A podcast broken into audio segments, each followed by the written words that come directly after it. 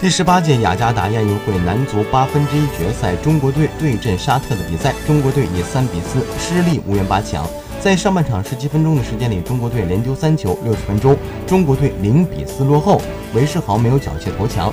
中场前几十秒之前，韦世豪在门前一记漂亮的射门，为中国队把比分扳成三比四。来不及庆祝，他想要争取一次进攻的机会，可惜时间不等人。中场哨响，吹哨的一瞬间，韦世豪瘫坐在地上。来到雅加达，韦世豪和战友们状态正好，只可惜中国足球再一次酿造了一场事故。九五一代终究没有逃离那个怪圈。对于韦世豪而言，他除了没能带领球队为国争光以外，更重要的是，这是九五年龄段球员的谢幕之战。